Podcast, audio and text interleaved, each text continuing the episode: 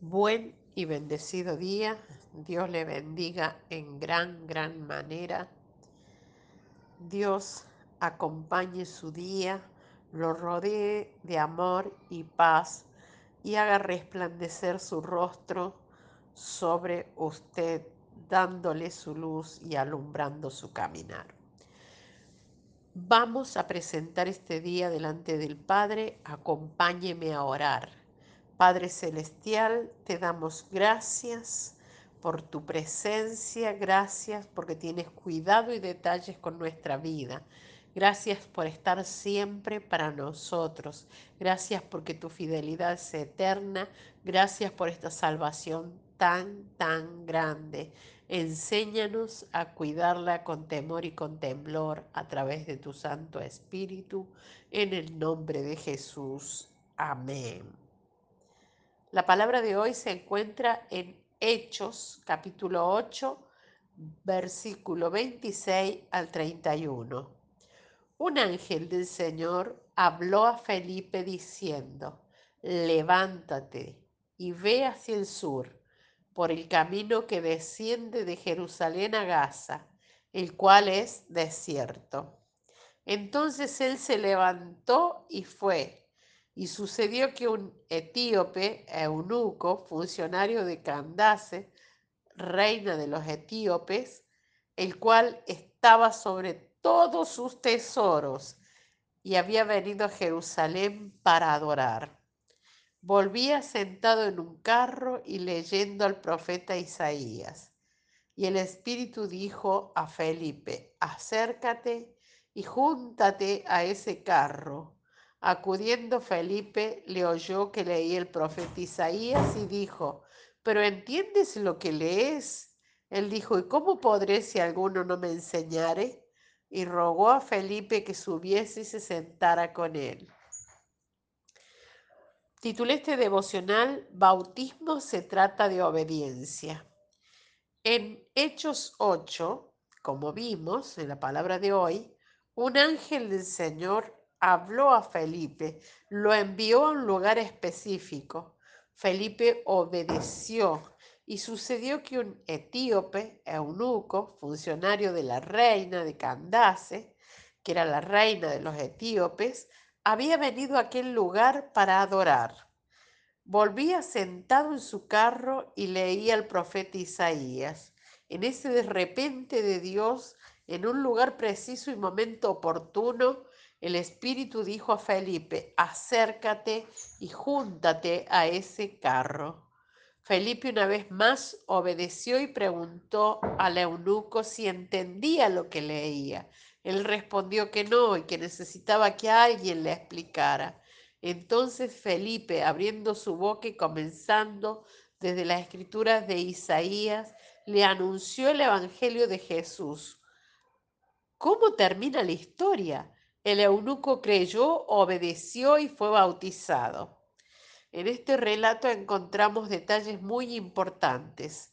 En primer lugar, Felipe no buscaba la ovación de multitudes, sino obedecer a Jesús, sabiendo que todo gran propósito empieza en uno. Uno fue Adán y vino de ese uno la humanidad. Cuando el ángel le habló, Felipe se encontraba en Samaria, Allí había un gran avivamiento, pero Dios lo enviaba al desierto a predicarle a una sola persona. Esto contradice toda lógica de la razón. ¿Cómo iba a salir Felipe de un lugar en donde era más efectivo y donde mucha gente se convertía para irse al desierto, dejándolo todo para salvar una sola persona? Felipe tenía sabiduría del cielo y conocía el corazón del Señor y sabía que Dios es quien construye su casa y eh, que, y que si no es Él quien la construye, en vano trabajan los que la edifican. Así fue que en obediencia se movilizó más de 100 kilómetros hasta el lugar donde el Señor lo mandaba. No se le ocurrió decirle que ese lugar quedaba lejos o que tal vez era mejor que el lugar quedaba lejos o que tal vez era mejor que le pidiera a los que estaban en Jerusalén que fueran ellos, porque les quedaba más cerca. No lo hizo porque para él el mejor lugar es la voluntad de Dios, porque para los hijos de Dios la fidelidad es la mayor ganancia que podemos tener. Es importante destacar que el eunuco etíope había ido a Jerusalén para adorar. Vale destacar que de Etiopía a Jerusalén hay más de 2.500 kilómetros de distancia. Y si a esto le sumamos que iba en un carro tirado por un solo caballo, podemos afirmar que el eunuco tardó cerca de un mes y medio en llegar a Jerusalén para adorar a Dios.